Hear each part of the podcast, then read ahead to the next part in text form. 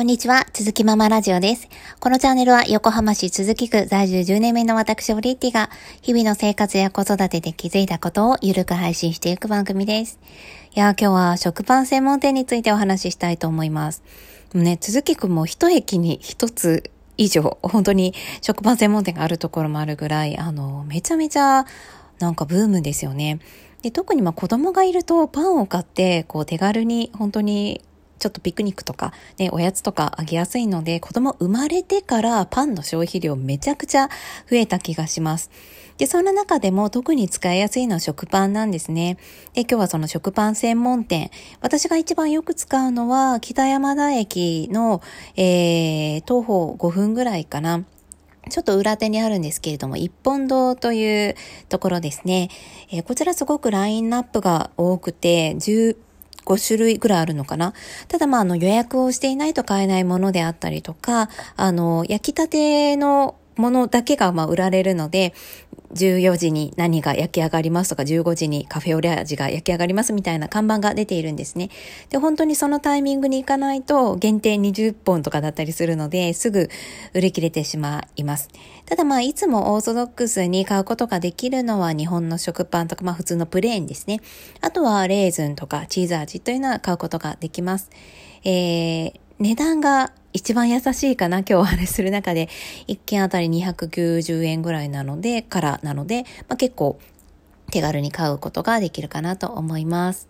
えー、そして次はセンター北駅。なんか結構ね、派手な看板の誰にもあげないっていう、えー、看板のお店があるんですね。ノースポートモールの、えー、一つ筋を、あの裏手に行ったところになるんですけれども、まあ、駅から2、3分ぐらいですかね。で、実は私はまだ行ったことがないんですけれども、非常に柔らかくって、特にレーズンパンが美味しいみたいです。えー、ただ、まあこう、値段が結構、まあ大きめのね、食パンではあるんですけれども、800円以上するということで、こういう食パン専門店って結構お高めなんですかね。あの、なので、うん、ちょっと気軽に、そんなに毎回買えないかなとは思うんですけれども、ついつい買ってしまうとめちゃめちゃ美味しいということで言ってしまうというふうに、え、友人も聞いていました。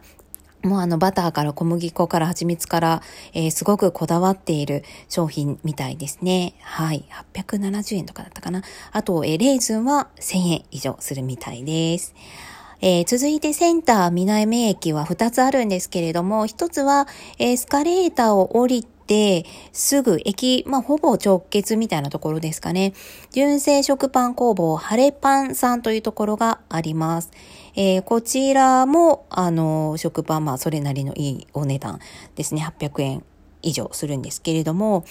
あのチェーン店なんですよね。結構もう全国展開されていらっしゃるお店で、あの、オープンの時はかなりあの、並んでいたというふうに聞いています。私が行った時はね、普通だったんですけれども、まあ、手軽に買うことができるかなと思います。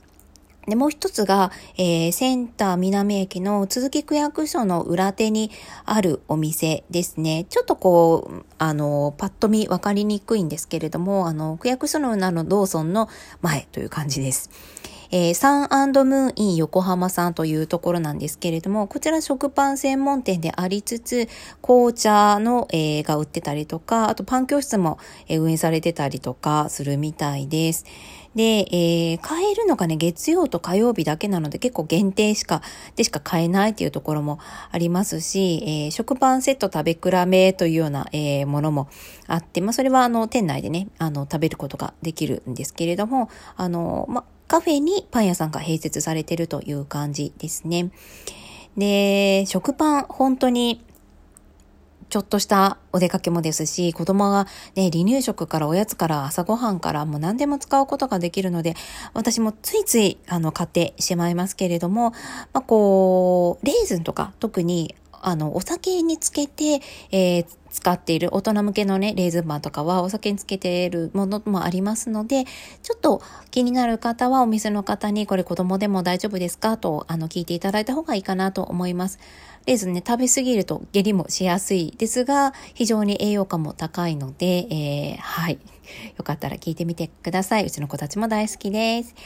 今日は食パン専門店についてお話ししました。それではまた。